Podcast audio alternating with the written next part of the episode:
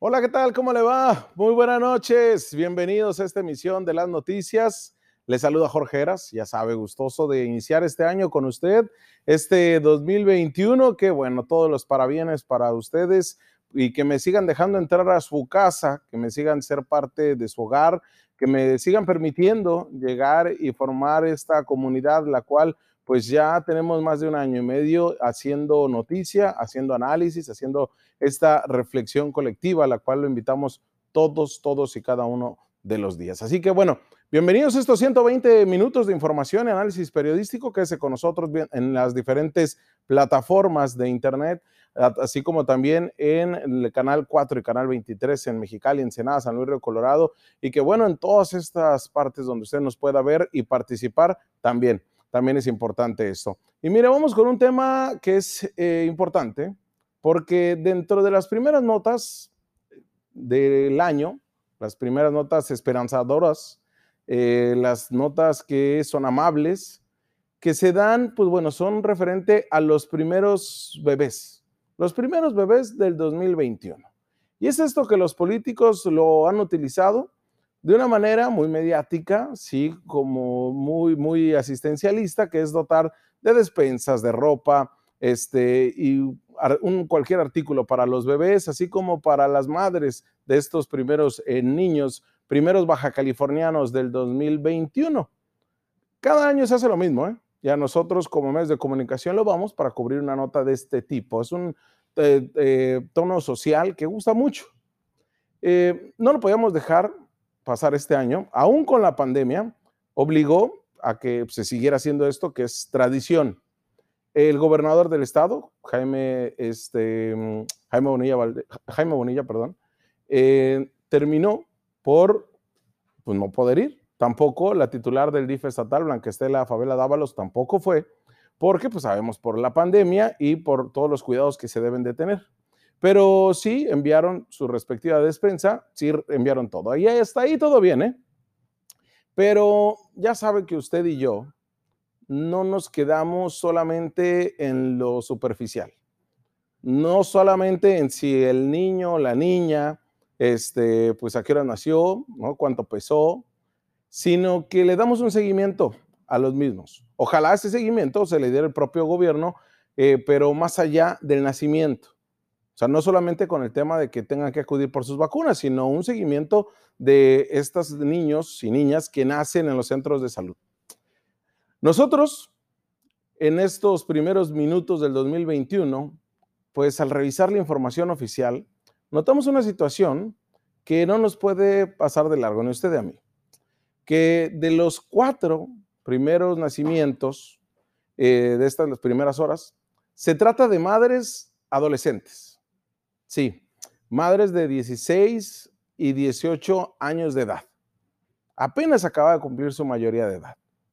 Y es que para una sociedad como la nuestra pudiera ser normal, en una sociedad en la que los propios datos oficiales de la Secretaría de Salud y de INEGI, así como del registro de población, eh, nos, va, nos va notando que se han ido incrementando los nacimientos de adolescentes en Baja California es de madres adolescentes cuya actividad sexual sabemos se inicia a temprana edad. Y los datos están ahí, aunque se quieran voltear a ver. Los datos están ahí, aunque se pongan la venda de los ojos. Nosotros periodísticamente se lo ponemos en su mesa para que usted lo analice con nosotros.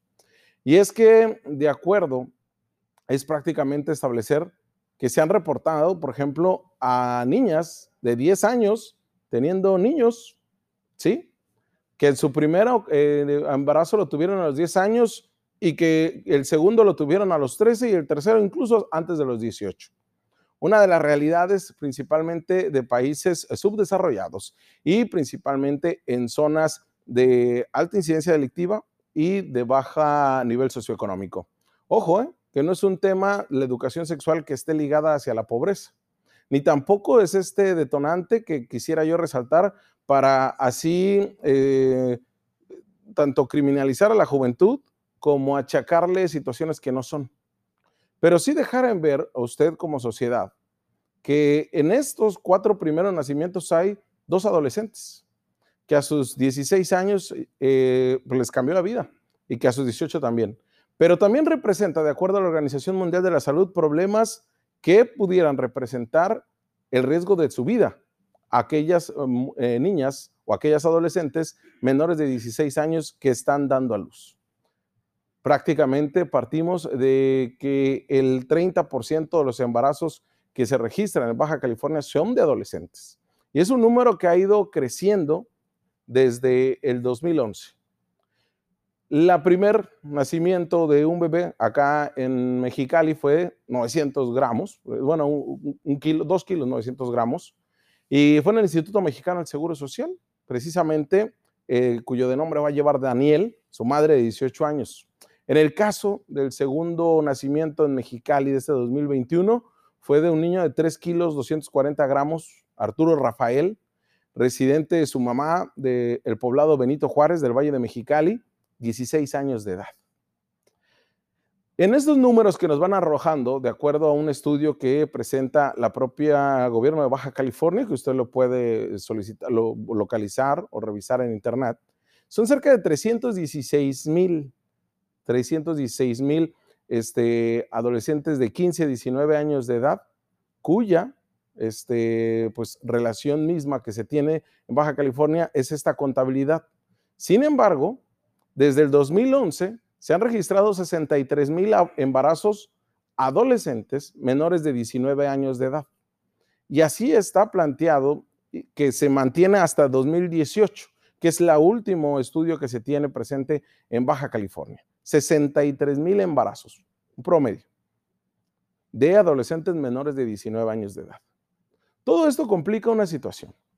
Porque en la estrategia nacional para embarazos, eh, para evitar embarazos de adolescentes, la vida sexual entre los jóvenes, el 15% no utilizan métodos anticonceptivos. La situación se complica todavía aún más cuando muchos de ellos dicen incluso desconocerlos. Falla un tema de educación sexual, sí, pero cuando se habla de educación sexual, rápidamente se arman dos bandos los que son principalmente eh, grupos pro vida o religiosos, quienes dicen a mí nada, ninguno de mis hijos les va a enseñar. Y aquellos que lo extrapolan y que dicen ocupamos este, educación sexual para todos de todas las maneras.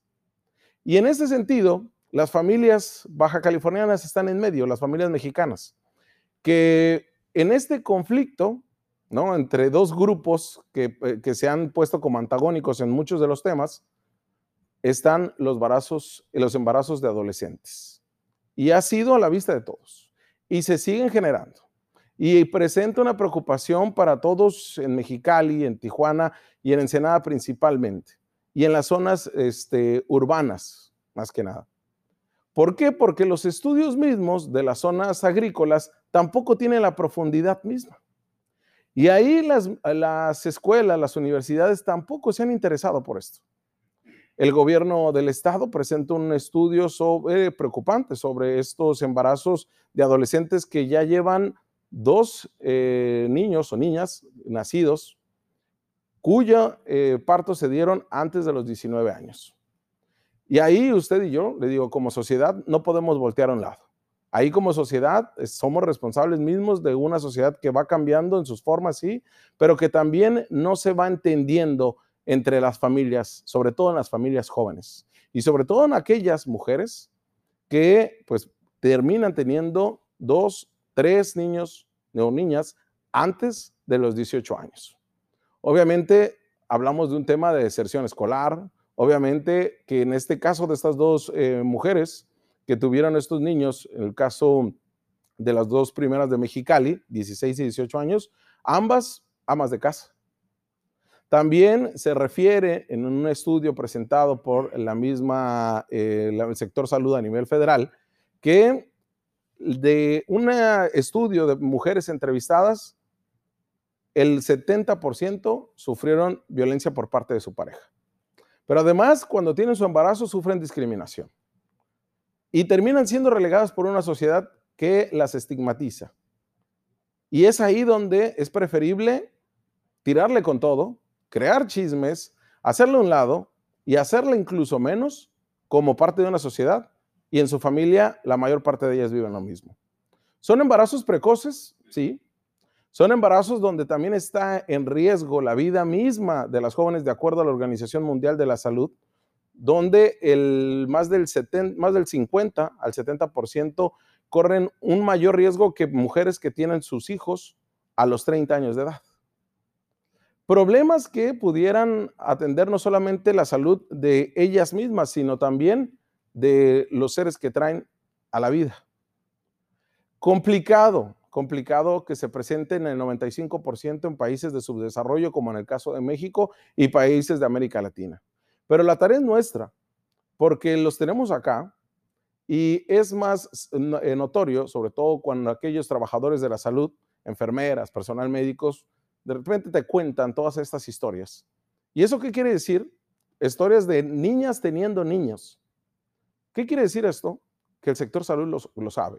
Y si lo sabe el sector salud, debería tener una política pública para atender esto, porque ya tienen un estudio, porque ya tienen un diagnóstico, pero siguen fallando nuestras instituciones. Obviamente, en el sector familiar también se falla. Y es ahí la tarea de nosotros como sociedad. Por eso ese tema se lo traigo a la mesa, por eso ese tema lo tenemos que analizar y es el primer tema con el que abrimos estas editoriales de este 2021. Son temas sociales, son temas muy sentidos, pero muy significativos. Le digo y le repito, niñas, adolescentes teniendo niños, dejando prácticamente frustrados muchos de sus sueños, dejando con ello también eh, la deserción escolar, pero también el riesgo de su vida. Y es algo que nos debe preocupar como sociedad. Vamos a una pausa comercial y volvemos porque tenemos más análisis como este.